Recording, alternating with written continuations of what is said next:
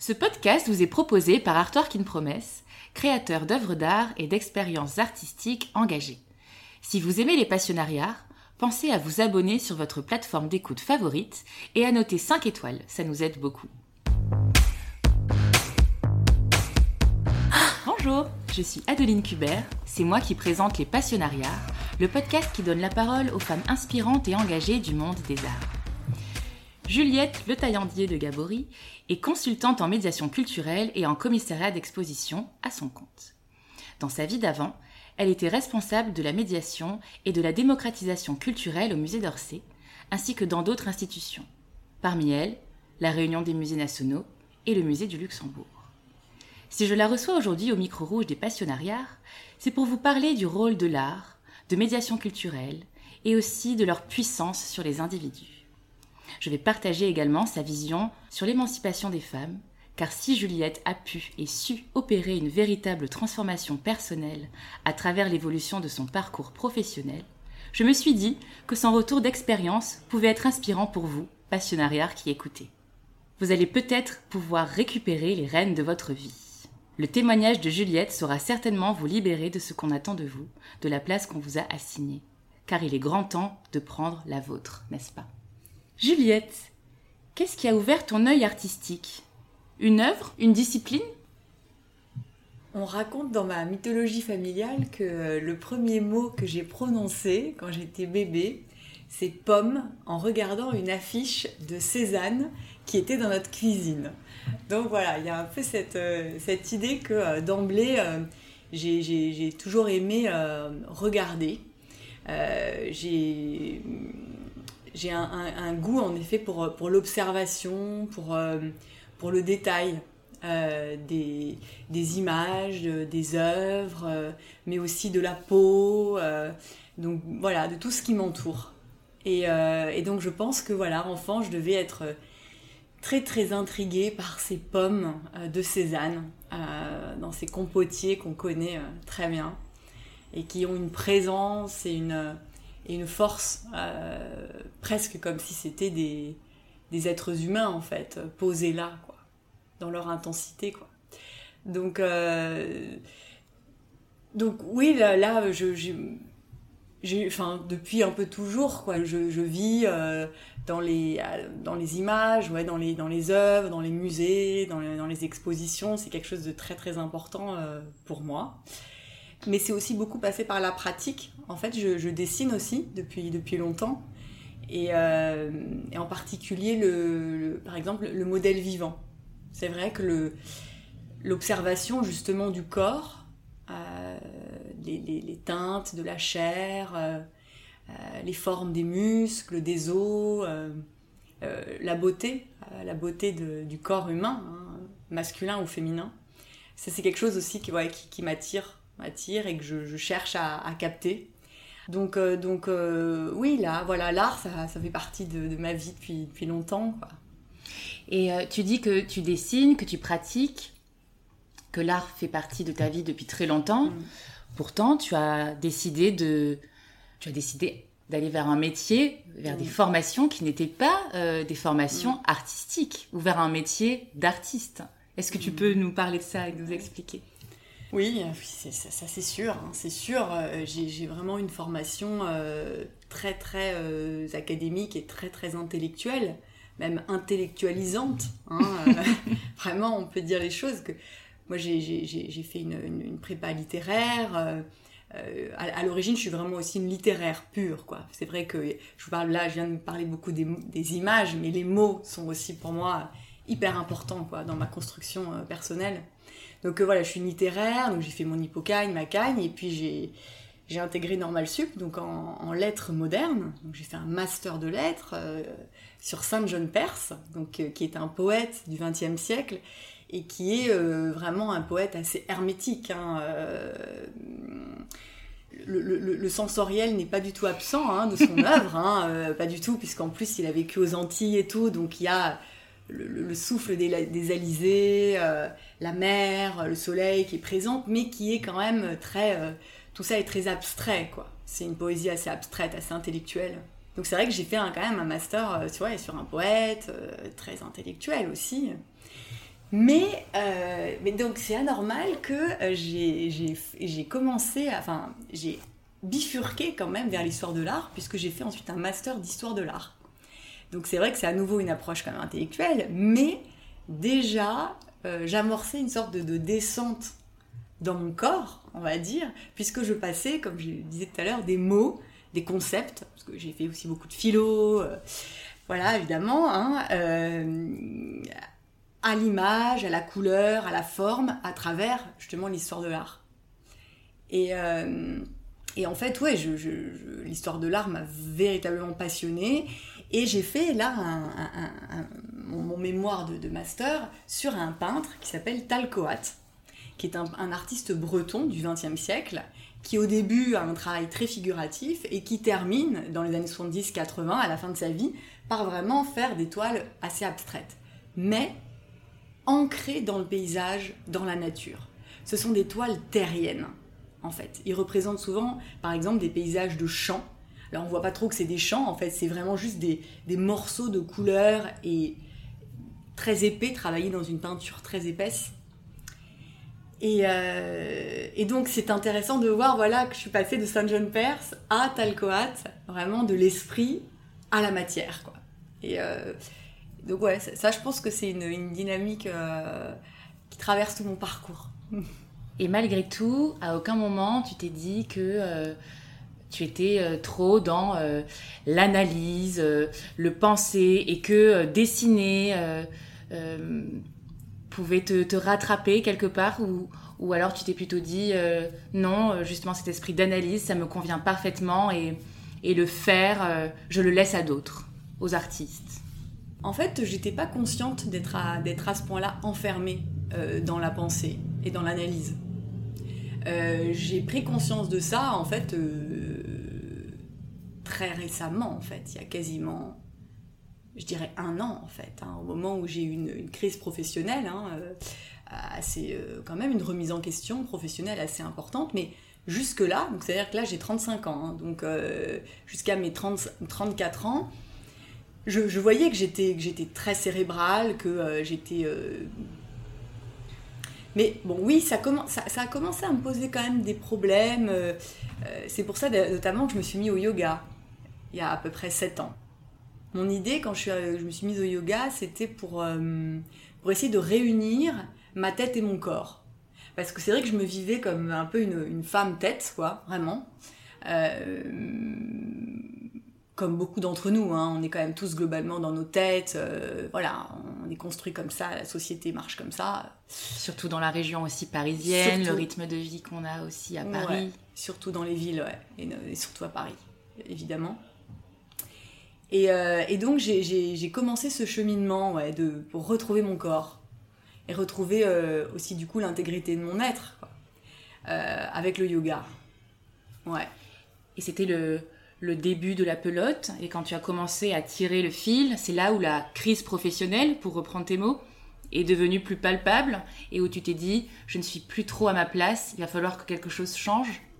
Ouais ouais. Euh, en fait, euh, donc moi j'ai donc euh, j'étais j'ai commencé ma vie professionnelle dans le monde des musées donc par un par un poste à la direction de la stratégie à la RMN Grand Palais. Puis ensuite, j'ai été au musée du Luxembourg, puis ensuite, j'ai été à Paris Musée, et enfin, j'ai été au musée d'Orsay. À peu près en une dizaine d'années. Et donc, en fait, moi, j'ai déroulé en fait une carrière où globalement tous les 2 3 3 ans disons tous les 3 ans je changeais à peu près de poste.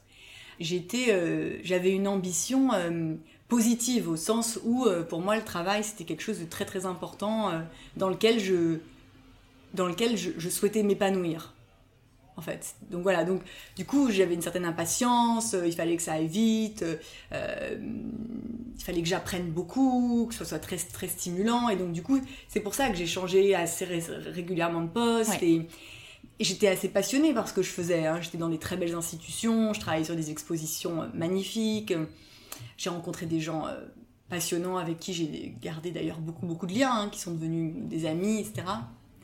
Mais c'est vrai que j'avais une démarche euh, quand même, voilà, à nouveau, purement cérébrale, quoi. Et à la fois, ça aussi c'est quelque chose dont je me suis rendu compte il y a là, à peu près la dernière année là, qui vient de s'écouler, c'est que je, continuais, même sans m'en rendre compte, à cocher les cases, en fait. Cocher les cases euh, de la bonne élève, de celle qui, qui fait ce qu'on attend d'elle aussi. Euh, voilà, qui, qui, qui, qui, monte en responsabilité professionnelle, euh, en salaire aussi, hein, parce que même dans la culture où les salaires sont pas très importants, pas très très élevés, on va dire, moi je cherchais quand même toujours, hein, voilà, je, je, négociais mon salaire, pour moi c'était hyper important.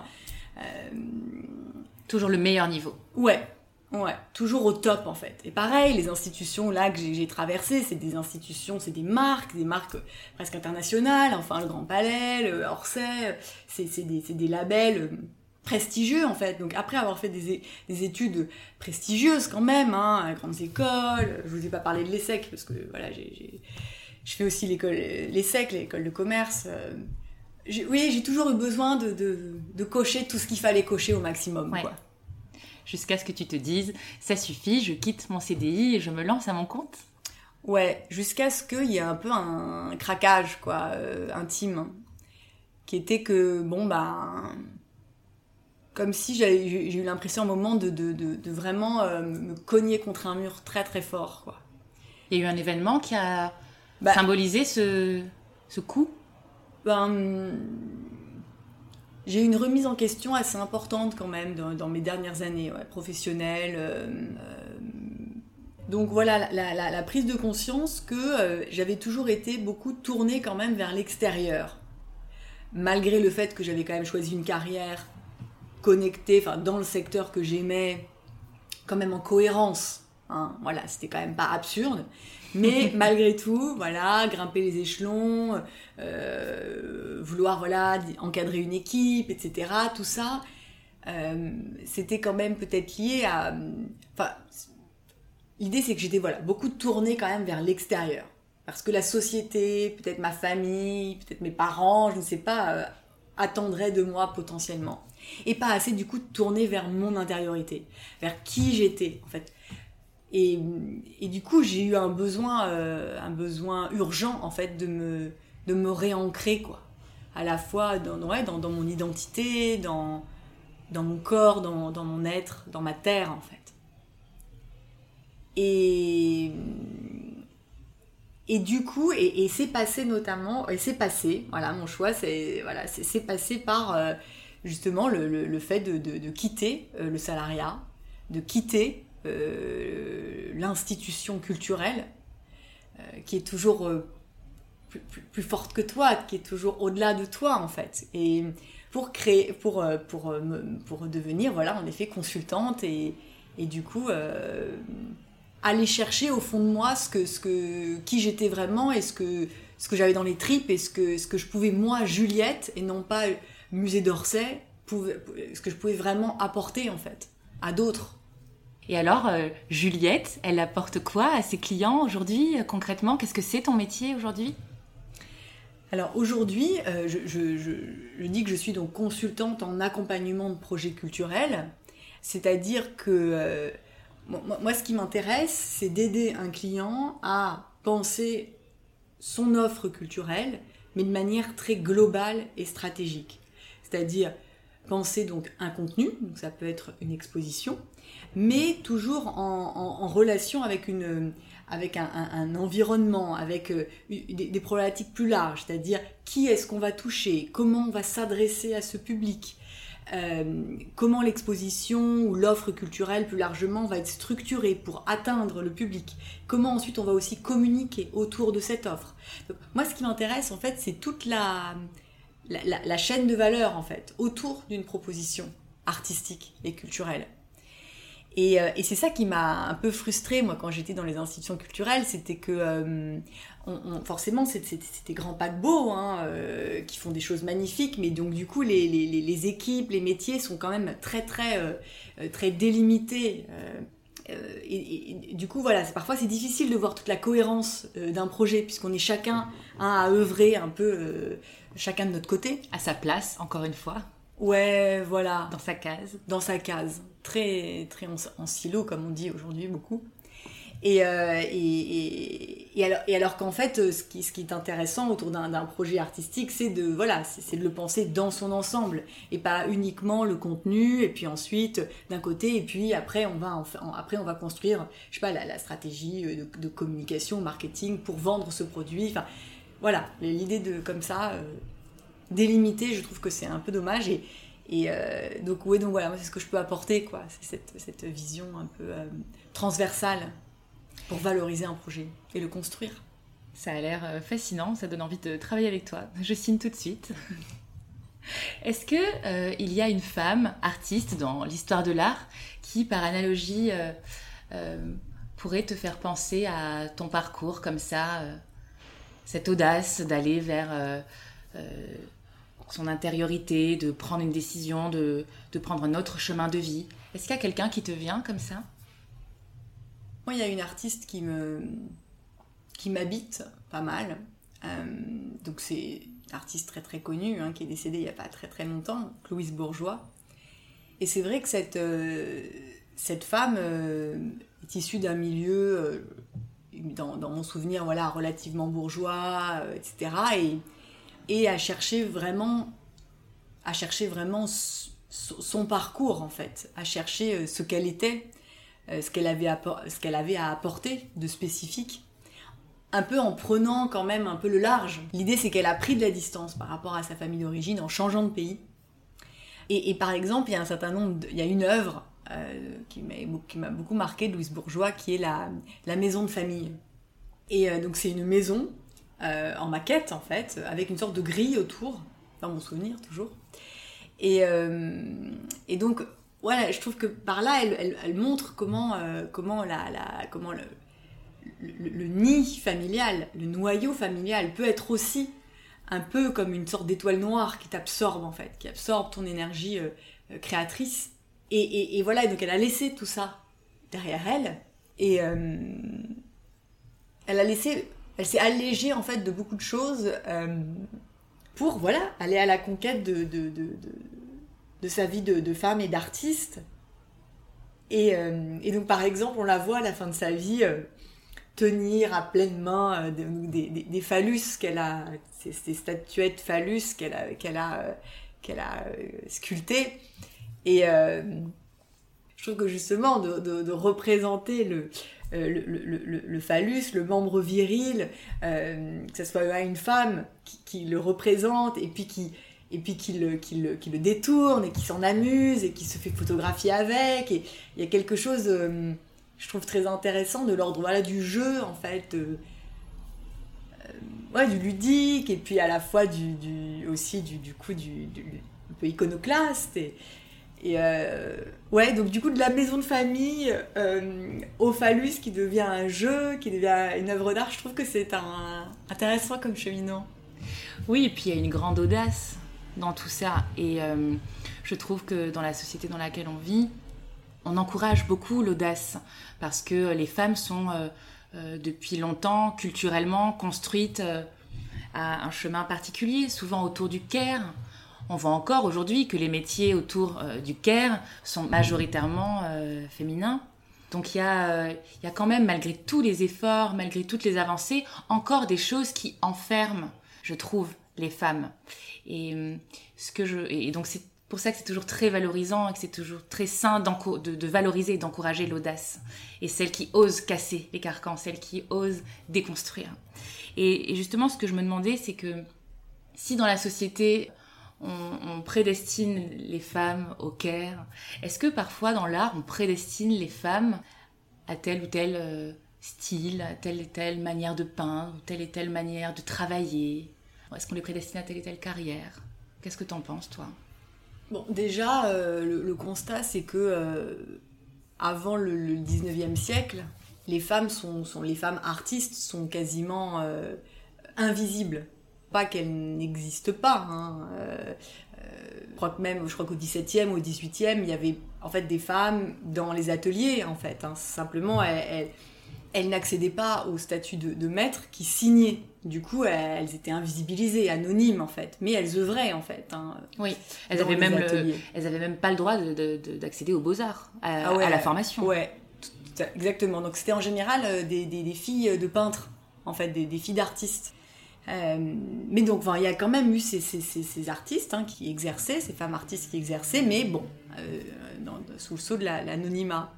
Et puis au 19e, y a, y a, on a commencé quand même, bon, avant, avant, il y a eu Artemisia, ou il y a eu Elisabeth Vigée-Lebrun, ou... Mais c'est que voilà, on arrive à citer deux noms et on est déjà content, enfin, c'est quand même bon. Au 19e siècle, il y a un peu, il y a un peu plus de, femmes artistes qui émergent, euh, même si elles sont quand même très isolées. Hein, euh, voilà, euh, je sais pas, si on pense par exemple au groupe des impressionnistes, mm. bon, bah, on arrive à citer Berthe Morisot, Marie, Cassatt, voilà, et ça y en a deux dans une marée d'hommes. Donc voilà, ça reste quand même assez euh, ponctuel. Mais... Et puis souvent, c'est vrai que euh, ça a été pas mal d'ailleurs les, critiques hein, d'art qui, qui, ont, qui, ont, qui ont dit ça et qui, l'ont du coup aussi un peu gravé dans le marbre. C'est que ils sont dit, ah les femmes, les femmes artistes, oui, voilà, elles peuvent être artistes, mais c'est vrai que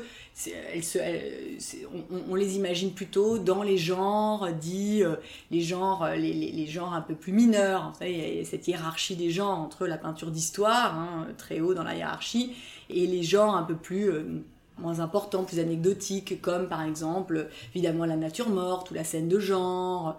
Et, et c'est vrai que les femmes euh, étaient un peu cantonnées à ce style. Alors, on va représenter les enfants, on va représenter les animaux, on va représenter peut-être les fleurs. C'est vrai que il y a eu un peu un cantonnement comme ça euh, des femmes, ouais, à des genres comme ça. Euh. Et aujourd'hui? Alors, moi, mon, mon impression, c'est qu'aujourd'hui, dans l'art contemporain, là, je, trouve que, que, notamment les nouvelles générations, en fait, hein, euh, là, je trouve que les femmes euh, tiennent quand même euh, la dragée haute hein, aux, hommes, aux, autres, aux hommes artistes, je trouve. Je trouve que là, maintenant, il y a quand même, je sens quand même plus de mixité, plus de diversité. pas que, pas que d'ailleurs d'un point de vue du genre, mais aussi géographique. Enfin, je trouve que ça se mélange plus. la mondialisation n'a pas que, du, que, que, des mauvais côtés. Hein. Alors après, moi, ce qui m'interroge, c'est vrai que les femmes les femmes artistes aujourd'hui qu'on voit, c'est vrai qu'elles euh, ont une tendance à, revenir, à interroger des techniques, euh, des, médiums euh, qui sont traditionnellement, traditionnellement liés aux femmes, c'est vrai. la broderie, le, travail sur le textile, Annette Messager par exemple, euh, même Kiki Smith, il y avait une très belle expo là euh, récemment à la Monnaie de Paris euh, où on voit justement cette, artiste américaine qui, vient interroger justement aussi l'organique, l'intérieur du corps, l'intimité du corps. Ça, c'est aussi des thèmes. on voit que les, les, artistes femmes vont plus, enfin, vont plus naturellement vers ce, ce type de thème la maternité. Évidemment, voilà, quand je dis là, voilà, exactement, l'intimité du corps, c'est aussi, aussi évidemment la maternité. Euh, ça peut être aussi les, les, les, règles, voilà, les menstruations. Euh, je ne sais pas si vous vous souvenez de, de euh, Johan Vasconcelos, là, qui avait fait ce, chandelier incroyable en tampon. Enfin, incroyable ce truc. Incroyable. Donc, c'est vrai que c'est un constat, mais après, après peut-être aussi les, hommes, les, hommes artistes qui, manquent quelque chose, quoi, de pas aussi euh, euh, venir euh, davantage peut-être se, questionner sur, sur leur intimité de corps, sur je sais pas, y a... Bon, mais c'est vrai qu'il y a un constat, il y a, quand même une prédilection des femmes aujourd'hui pour certains, certains types. Après, il y a tout, quoi. c'est quand même très divers. C'est quand même très, très divers. Là, parce que là, je parlais de Kiki Smith, du coup. Euh, et en fait, j'avais vu une exposition euh, qui s'intitulait les, les Papesses à Avignon. D'accord. Euh, c'était pendant le Festival d'Avignon et c'était il y a au moins 6-7 ans. C'était présenté à la Fondation Yvon Lambert. Et c'était donc, il y avait 4 ou 5 artistes femmes. dont Kiki Smith, mais il y avait aussi Camille Claudel, il y avait aussi Louise Bourgeois, euh, et euh, Berlin de Brucker. Et, euh, ce qui était, ce, que, j'avais trouvé exceptionnel, c'est une expo qui m'a énormément marqué. Ce que, j'avais trouvé exceptionnel, c'était qu'en fait, il y avait une partie de l'expo qui se, qui se déroulait dans le Palais des Papes. Waouh! Donc, je sais pas si vous, voyez le Palais des Papes à Avignon, mais c'est voilà, c'est une bâtisse, mais c'est majestueux, écrasante, voilà. Et, et c'est donc évidemment ça renvoie au pouvoir de la papauté. Euh, et donc évidemment au pouvoir du patriarcat par excellence, évidemment la religion catholique. Euh.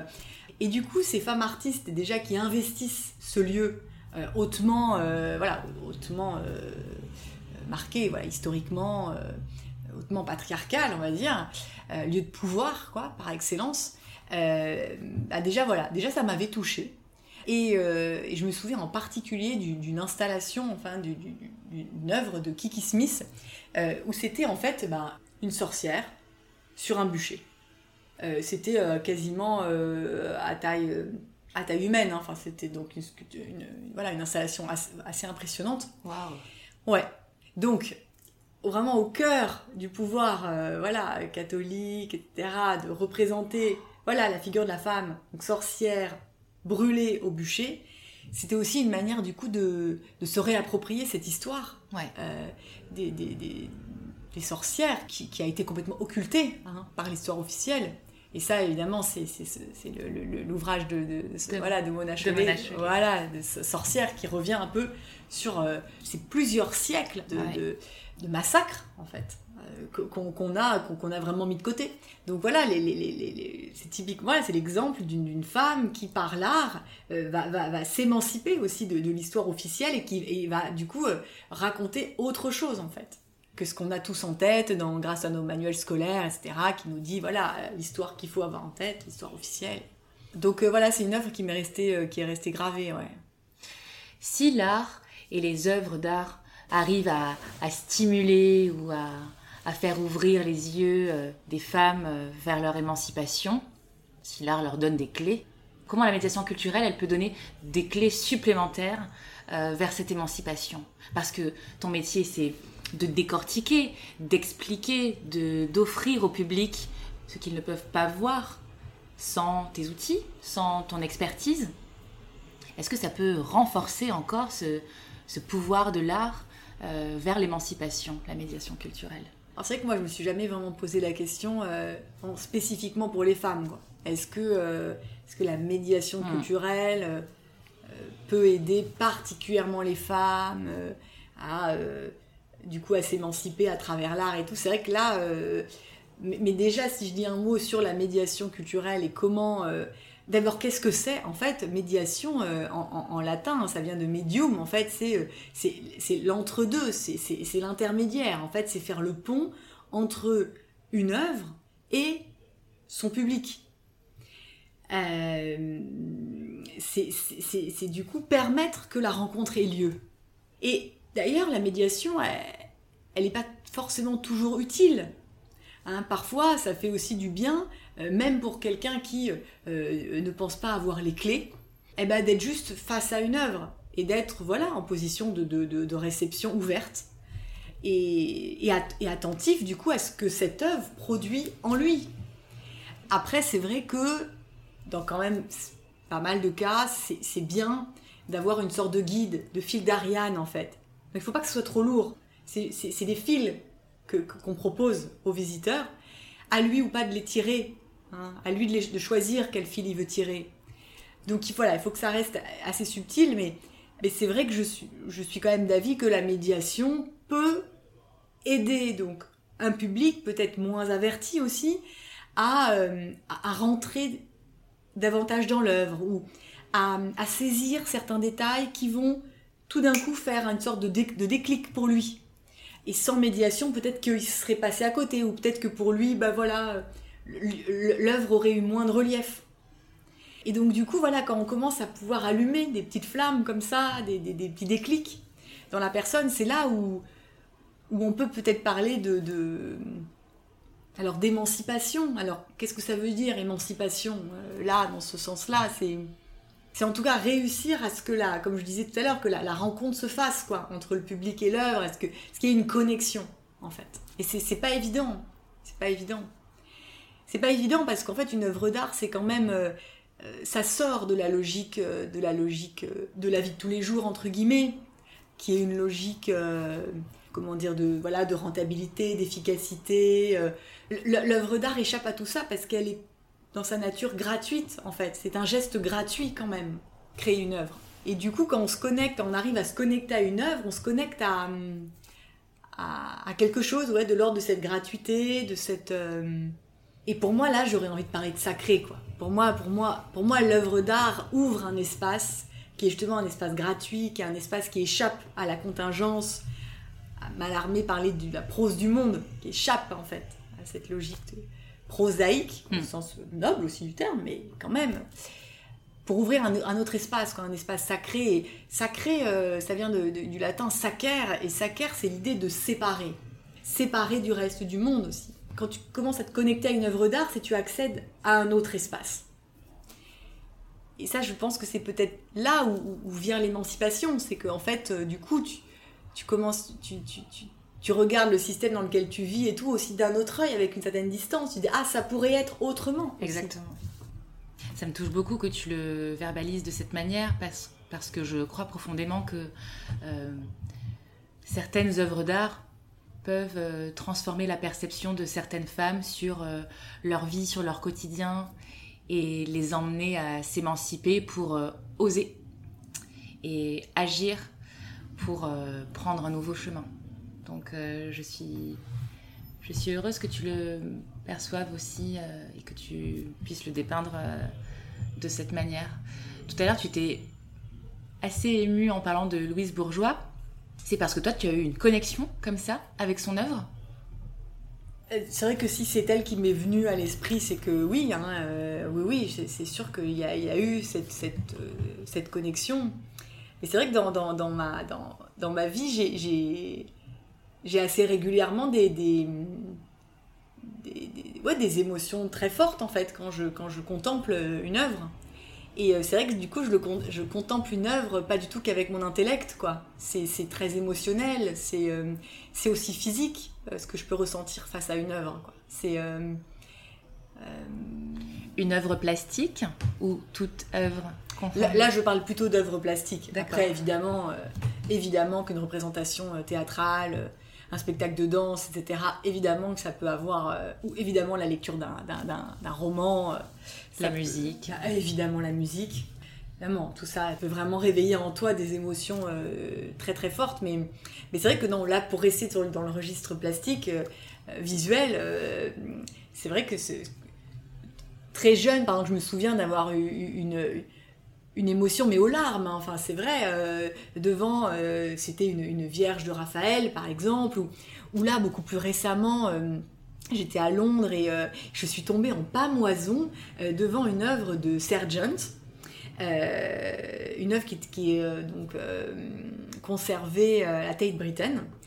Et, euh, là, c'était un spectacle de, c'était des enfants euh, dans un dans un, dans, dans, un environnement très fleuri à la tombée du jour. Et il y avait un, jeu de lumière à travers des, des lanternes. Voilà, c'était comme des lanternes en papier éclairées de l'intérieur. Ah, et donc il y avait un jeu, mais de, de de couleurs entre les carnations des, enfants qui étaient un peu rosés, avec la lumière qui se reflétait sur leur visage, dans, l'environnement floral, euh, un camailleux de vert, de blanc. Euh, ah là là, j'ai eu une, très très grande émotion. J'ai eu une très très grande émotion. Et, c'est vrai que du coup, voilà, à nouveau, il faut, il faut se méfier de la médiation trop intellectuelle qui, qui va mettre en fait l'œuvre à distance plutôt que de, que de la rapprocher. Quand on se trimballe parfois avec, nos audio guides à la main, euh, ou même du coup nos applis ou nos écrans, etc. Il faut faire voilà, il faut veiller à ce que, à ce que ces outils de médiation n'entravent pas en fait cette connexion émotionnelle à l'œuvre, parce que c'est quand même ce qu'on vient chercher. Et c'est ce qui va nous marquer le plus en fait. Donc bon c'est quand même voilà moi je trouve que c'est ça qu'il faut aller chercher chez, chez le spectateur. Et après pourquoi pas lui glisser quelques quelques informations d'ordre plus contextuel historique bon pourquoi pas mais ce qui est bon une œuvre d'art elle, est faite pour pour ébranler en fait euh, pas forcément pour pour forcément toujours faire penser oui aussi mais il y a quand même d'abord ce, ce corps à corps. Quoi. Le ressenti, Ouais. l'émotion, first. Bah oui, quand même, c'est par là que ça arrive, que le reste peut ensuite découler, quoi. pour moi. Ok. Est-ce que, euh, en tant que consultante, il y a des sujets qui te tiennent à cœur et euh, que tu rêverais d'aborder dans le cadre euh, d'une exposition Est-ce qu'il y a des engagements personnels que tu aimerais euh, mettre en pratique avec ton expertise? Il y a un secteur qu'on, il y a, appelle donc les, les métiers d'art, qui rassemble en fait différents, plus de 200, alors je crois qu'il y a plus de 200 métiers en fait qui touchent à l'artisanat d'art. Qu'on on connaît par exemple, enfin, il, y a des, métiers comme ça un peu, un peu incroyables dont on a oublié presque le nom. hein. Par exemple, un plumassier, c'est l'artisan qui va fabriquer les plumes, par exemple pour souvent la haute couture. Euh, un vitrailliste, c'est celui qui va fabriquer les vitraux. Euh, donc des, métiers très anciens, comme ça, avec des savoir-faire euh, de, de grande virtuosité, qui sont un peu oubliés aujourd'hui. Alors, il y a quand même un renouveau des métiers d'art, hein, on en parle de plus en plus, justement, euh, grâce notamment aux, grandes maisons de luxe qui, euh, comme Hermès, comme Chanel, qui, qui- justement euh, valorisent quand même ces savoir-faire euh, à leur manière. Euh, mais c'est vrai que voilà, je trouve qu'on n'en entend pas suffisamment parler, et je trouve que leur production flirte vraiment avec l'art. On parle d'artisanat d'art. hein. Euh, parce que voilà, ils recherchent l'excellence, ils recherchent le beau, euh, ils recherchent euh, voilà le, raffinement, l'excellence. Et, ça, je, trouve que voilà, ça, m'intéresserait de- d'œuvrer pour justement davantage faire connaître ces métiers, davantage, enfin voilà, par exemple les exposer, raconter leur histoire, montrer comment aussi ils contribuent hein, bah, à l'industrie, euh, à l'économie française en fait, aussi, du luxe mais pas que, du tout. Donc euh, oui voilà, ça ça, ça m'intéresserait de mettre mon, expertise au service voilà de la démocratisation de ces métiers, à leur valorisation. Et est-ce qu'il y a des engagements plus, euh, je dirais, politiques ou, ou, ou personnels, sociétaux, qui te tiennent à cœur aussi et que tu adorerais aborder euh, dans le cadre euh, d'une exposition ou du- du- dans laquelle tu dois construire la stratégie et, et l'accompagnement de la médiation. Alors, mo- moi, à côté de mon, de mon métier de consultant, euh, je suis de- depuis, euh, depuis euh, réce- enfin, très récemment euh, professeur de yoga euh, et de méditation. Euh, et en fait, euh, moi, ce qui, ce qui m'intéresse beaucoup dans la, dans la pratique du yoga et de la méditation, c'est cette idée de, de revenir à, à son corps, de, de ch- de chercher son ancrage, euh, en essayant de quitter ce mental qui, qui- s'agite. hein. Il y, a- il y a des textes très anciens euh, de l'hindouisme qui parlent du, du mental comme un singe qui saute de branche en branche, hein, donc qui n'arrête pas de travailler, de gesticuler, de... Et, du coup, le, voilà, l'intention du yoga comme de la méditation, c'est justement d'arriver à, apaiser ce singe qui, s'agite dans, le bocal qui est notre, notre cerveau pour nous faire redescendre en fait dans notre corps et du coup justement euh, arriver à être plus, complet en fait, à être un être plus complet. Et donc du coup moi ça c'est ça m'intéresserait en fait d'imaginer euh, une exposition qui euh, une exposition du coup qui serait assez je pense sensorielle et qui euh, et qui inviterait tout un chacun à justement euh, prendre conscience de cette agitation mentale dans laquelle on est, un peu aliéné, prisonnier, et d'essayer de, voilà, de, de- de- montrer comment en sortir en fait, par quel type de pratique, par... Donc voilà, donc cette exposition, elle serait certainement dans, dans une d'inspiration euh, zen ou bouddhiste ou... Mais voilà, bon, j'ai pas trop réfléchi, donc je dis ça un peu euh, comme ça. Ouais, mais c'est bien. mais c'est vrai que pour moi, ça, pour moi, ça, c'est un engagement. En fait, ce que je transmets, par exemple, à mes, à mes toutes nouvelles élèves, là, euh, je dis, ouais, ce sont des filles pour le moment, mais c'est, ce que j'essaie de, de partager, c'est, ça, cette, cette, cette intuition que euh, on, on va pas être heureux si, on reste totalement juste dans la partie supérieure voilà, de notre corps, coincé dans la tête en fait. On va pas être heureux en fait. On aura beau faire tout ce qu'on veut, ça, ça va pas fonctionner en fait. Il faut se réinvestir totalement. Et, euh, je pense, et, je pense que, que les œuvres d'art ont beaucoup de choses à dire là-dedans. Une sculpture, hein, quand on va dans le département euh, des antiquités au Louvre, euh, les sculptures grecques, par exemple, même parfois quand leur tête est coupée, hein, il reste la tête est perdue, les mains parfois aussi, mais la tête, et eh ben, on voit déjà, rien qu'avec le buste, on voit la puissance corporelle qui émane de, de ces œuvres. Et, ça, je trouve que ça, ça dit énormément de choses sur, sur notre corps et la, puissance de notre corps et qu'on qu'on ignore en fait.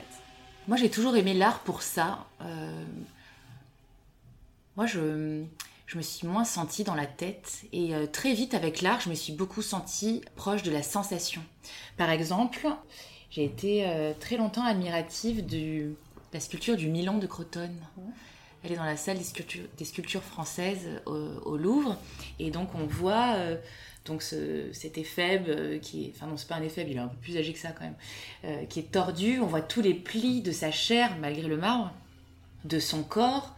Et même si on occulte son visage, on sent la douleur du lion qui est en train de le mordre, qu'on voit d'ailleurs le mordre, hein. on voit les dents, on voit, on voit cette morsure, et on, sent ce corps crispé malgré le marbre ou, euh, ou dans le tableau de, euh, de, de Lacroix, qui est la mort de Sardanapale. C'est bien de Lacroix qui a fait la mort de Sardanapale, oui. Et pareil, la, le regard de ce roi en Orient euh, qui constate sa ville se faire assiéger et, qui, de rage et de tristesse, puisque tout part en feu, décide de dire à ses eunuques tuez tout ce qui me fait plaisir. Donc déjà, il y a l'idée de plaisir qui est énorme, mm. qui est traduit par les femmes Mm. évidemment, et les chevaux, mm. qui étaient ses richesses. Et donc, euh, les eunuques euh, tuent les femmes dans ce tableau et euh, tuent les chevaux. Et lui, on voit son regard perçant en train de, constater la scène affreuse qui se déroule sous ses yeux. Et le sang est traduit par le grand drapé rouge de son lit. Donc moi, dans ce tableau, je, je, percevais que, que, que tout ça le mm. sang, les cris, mm. l'odeur de la fumée mm. qu'on aurait pu sentir. Euh.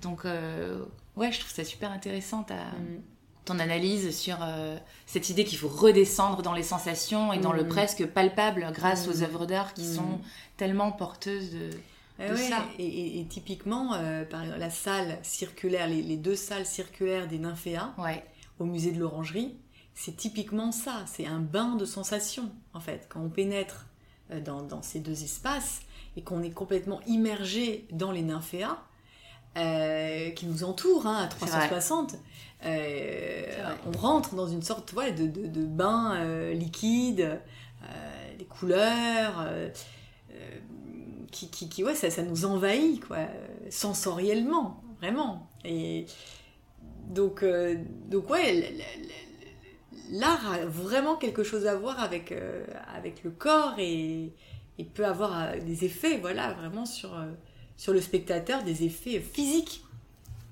J'ai hâte de venir voir une exposition dans laquelle tu es commissaire d'exposition, vraiment, ça promet. tu parlais de ton activité parallèle autour du yoga, de la méditation, des femmes, parce que du coup, c'est elles qui sont auprès de toi. Pour le moment. Pour le moment.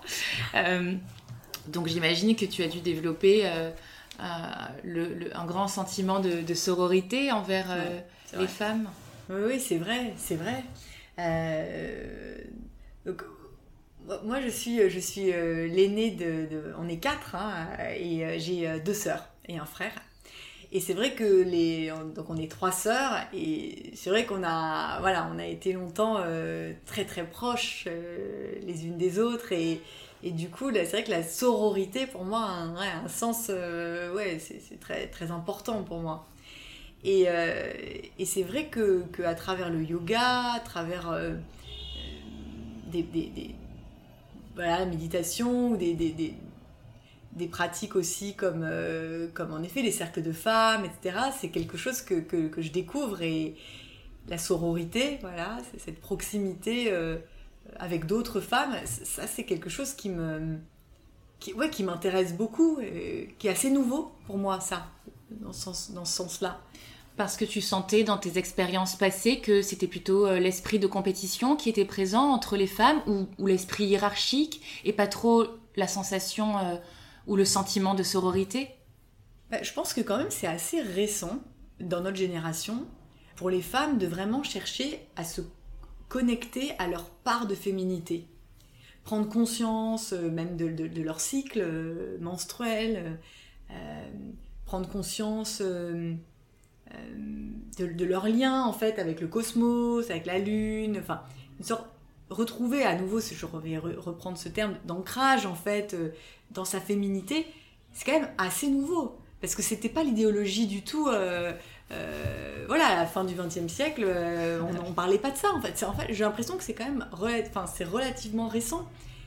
Euh, en tout cas, ça a, je pense, toujours existé, mais en tout cas dans moins... le grand public, ouais. Voilà, c'était moins grand public entre guillemets, ouais. Moins répandu quand même. Ouais. Oui, parce que tu vois, il faudrait jeter un coup d'œil sur l'origine de la Wicca, mmh. la religion wiccan. Je crois que c'est né aux États-Unis, à la Nouvelle-Orléans, et c'est vraiment euh, l'héritage des sorcières. Quoi. Ouais, non, mais donc voilà, ça, ça a toujours perduré. Voilà, mais c'était euh, pas dit. C'est très récent que la sorcière soit à la mode. Bah, c'est grâce exact... à Mona Chollet. Exactement. Parce qu'on ouais, ouais. les voit partout sur Instagram, mais en fait, elles sont jamais parties. Mmh. Donc, euh, c'est que le grand public aujourd'hui remet à la mode cette tendance du, euh, du cosmique, euh, et que du coup, on se dit, ah ben en fait, oui, c'est évident qu'on se reconnecte à notre féminité, mmh. à notre femme sauvage. Mmh. Mais c'est vrai qu'avec les préoccupations des années précédentes, avec tout ce qu'il y a eu de politique, euh, il y avait d'autres chats à fouetter que son intériorité et sa femme sauvage. Mmh. Donc grâce à tout, tous ces changements, à ces prises de parole, à ces nouveaux écrits, au féminisme, on revient, on revient à ça. Enfin, en tout cas, c'est mon analyse. Je sais pas ce que tu en penses toi, mais, mais effectivement, j'ai l'impression que sur, au niveau grand public, c'est nouveau. Oui, parce que, euh, comme je le disais un peu au début, non, on, a, on, a, on a beaucoup enfermé quand même pendant longtemps la femme dans un rôle du faire plaisir, du plaire à, à l'autre, à l'homme surtout. Et donc du coup, voilà, être toujours tournée vers une extériorité et surtout pas mmh. être justement connecté à son intériorité mmh. et à sa puissance de femme qui réside dans évidemment l'intimité, l'intériorité. Parce que si ça fait trop peur, je pense, ça fait trop peur euh, à la société, aux hommes, si, si la femme vient peut-être récupérer cette puissance euh, qu'on ne lui a pas autorisé en fait hein, à déployer. Donc là, oui, il y a, y, a, y a, quand même un. Je trouve que ça bouge quand même, des choses qui bougent. Oui. Parce que voilà, vouloir plaire, évidemment, c'est un peu des clichés, mais c'est vouloir plaire, c'est donc du coup faire très attention euh, à son physique, à son, apparence, à, son poids. Euh, bêtement, tu ne seras pas obligé de le garder ça, hein, mais bêtement, euh, par exemple, moi je me suis rendu compte, évidemment, 8 semaines de confinement, bon, ça peut arriver, ça, ça arrive de prendre un kilo, deux kilos, bon, ah oui, c'est normal, enfin, je veux dire, c'est un peu la nature, quoi. On a, on a été immobilisés, donc euh, voilà, ça c'est. Voilà. Et c'est vrai que nous, dans, dans les jeans, etc., qu'on a, forcément, tout de suite, ça va se sentir. Un, un, homme, il est dans des, dans des pantalons beaucoup plus larges et, et ça passe, et pour lui, c'est inaperçu, en fait. Et c'est vrai que du coup, on, a, on, on continue, enfin, quand même, malgré tout, d'inventer des nouveaux corsets en fait. Hein, nos jeans slim, très, très taille haute, etc. C'est des nouveaux corsets. Mais donc même si ça continue quand même, hein, parce que on est voilà, on passe quand même beaucoup plus de temps que les hommes dans la salle de bain, on se maquille. 45 minutes. Oui, voilà, moyenne. voilà, plus voilà, donc euh, je sais pas combien de ou 55 je crois. Je crois que c'est 55. Ouais. Et je sais pas combien de temps les hommes restent dans, dans, à, à s'occuper de leur euh... 55 secondes. Voilà. bravo. bravo. Ça doit pas être loin. Non mais bravo, mais c'est vrai qu'il y, y, a, même si ça évolue aussi, bon malgré tout il y a quand même un des différences énormes. Mm. Euh, donc ça continue quand même, mais en tout cas, on prend conscience, quoi. Vraiment. Il y a eu les mouvements aussi très forts, euh, MeToo, euh, les affaires qui sont sorties ouais. aussi ces deux dernières années, qui, je pense, ont accentué ça. Plus possible de, de fermer les yeux, mmh. le grand public, quand ces affaires mmh. sont sorties. Ah oui, c'est sûr, je pense que ça a été un électrochoc hein, pour beaucoup. Hein. Euh, oui, oui, pour, pour même oui, des femmes de, oui, de, de, de notre génération euh, qui étaient peut-être un peu moins sensibilisées, quoi, qui trouvaient entre guillemets ça normal, en fait. oh là, c'est normal, toujours été comme ça. Et là, en fait, on se rend compte que, ah ben, non, en fait, c'est. Il y a une brèche qui, qui s'est ouverte quand même. Euh. Après, parfois, moi, je trouve qu'on on se sent quand même un peu démuni, quoi. Euh, je sais pas, moi, je trouve que, quand on marche dans la rue, euh, on n'habite pas l'espace public quand t'es une femme de la même manière que quand t'es un homme. C'est, mais c'est énorme, c'est évident. C'est. Il y a un regroupement d'hommes, il laisse juste un, petit chemin pour, pour passer, là. Bah, limite, je vais hésiter à, à traverser, en fait. Alors qu'évidemment, je sais que, que, que, que bon, je sais pas, mon copain, et jamais il va se poser la question. Enfin, il y a, pas de. Nous, on va se poser plus de questions, c'est sûr. On a, on a une géographie euh, qui, qui, qui, est différente, vraiment. Euh... c'est très juste, un rapport à l'espace. Ouais, ouais un rapport à l'espace. Ouais. Et même sonore, la place de la voix, de la parole. Tout à fait. En réunion, typiquement. En réunion, ah c'est terrible. C'est terrible. Et puis en plus, donc y a, t'as raison, il y a la force physique, la, force de la voix, euh, la présence, etc. Puis aussi la, confiance en soi. Hein. Les femmes, euh, très souvent à les réunions, je vois à quel point euh, elles vont s'excuser de prendre la parole ou, ou oh pardon, je suis pas sûre de ce que je vais dire, mais les hommes, ils déroulent leur truc, aucun problème. Moi, je vois ça, j'ai vu ça tout le temps, dans les musées. C'est pourtant très féminin, mais quand il y, a, y a des hommes, moi, moi, j'ai toujours bien vu la différence, quoi. Donc du coup, moi, je m'interdis j'essaie de m'interdire en fait de, de, de, de, voilà, de, manifester trop de signes comme ça, de, d'hésitation, de, mais bon, malgré tout, c'est, plus fort que nous, quoi. C'est, c'est, une éducation à refaire, quoi. Quel euh, conseil donnerais-tu à une jeune femme euh, de 25 ans qui, euh, qui souhaite retrouver son intériorité et s'engager sur le chemin de la vie qui lui ressemble professionnellement ou personnellement? C'est pas facile de, de, comme, comme ce, que, ce que tu dis là, de s'engager sur une voie qui te, qui te correspond en profondeur parce que déjà quand même notre être est en constante mutation. Hein, donc on, se transforme tout le temps, hein, on est toujours en, en mouvement en fait. Hein. donc, euh, du coup c'est un perpétuel ajustement.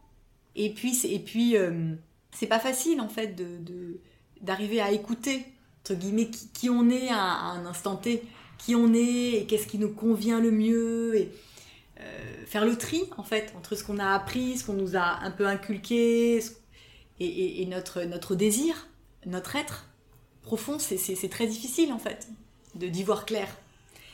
Je, pense que peut-être aussi ça, ça, peut se faire tout de suite, très jeune, ou, alors ah, ça vient aussi un petit peu en décantant et en, ayant des premières expériences et, et, en se rapprochant un peu comme, comme si on décrivait un peu des cercles en fait autour de, notre centre et on se rapproche progressivement, mais ça vient peut-être pas d'emblée.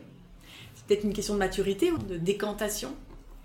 Euh, après, c'est vrai que des, pratiques, euh, la pratique euh, corporelle, euh, euh, mais pas dans la performance. Parce que aller faire son footing euh, en se chronométrant avec sa montre hyper perfectionnée, une heure sur les quais, etc. Évidemment, ça fait vachement de bien, on a besoin de se défouler et c'est super. Mais, mais c'est vrai que quand tu es dans la performance, tu restes toujours un peu dans le mental, dans ce qu'il faut faire. dans ton ego aussi, du coup. Et, et, c'est pas forcément le mental, l'ego et tout, c'est pas forcément les meilleurs conseillers pour savoir ce qui est bon pour soi. Donc, euh, donc moi je pense que la pratique corporelle, le, euh, mais voilà, pas dans la performance, hein, plutôt dans la, euh, dans l'écoute de soi. Alors évidemment, moi je parle du yoga, je parle de la méditation, mais il y a beaucoup d'autres pratiques, hein, évidemment. Hein. il y a plein, plein d'autres pratiques. mais ce qui est important, c'est que ce soit des pratiques, voilà, qui soient qui soit pas euh, qui pas on va dire dans dans, dans, dans, la trop dans comment dire dans la dans une sorte de technique ou de virtuosité ou euh, tourner vers l'extérieur en fait. Ce qui est important, c'est que ce soit des pratiques qui te permettent de te connecter à toi.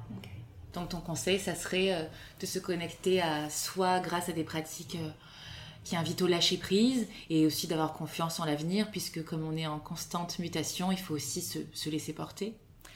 Ouais, exactement. Ça, ce que tu dis, c'est hyper juste. Et ça, c'est que c'est pas évident de le, comprendre, hein. mais cette idée de, de, faire confiance aussi, c'est-à-dire tu fais, tu, poses les, les, jalons, tu poses les bonnes pierres, voilà, tu construis quand même un certain nombre de choses, et puis à un moment, tu lâches et tu fais confiance à une énergie qui, qui est là, de toute façon, l'énergie de la vie qui nous traverse.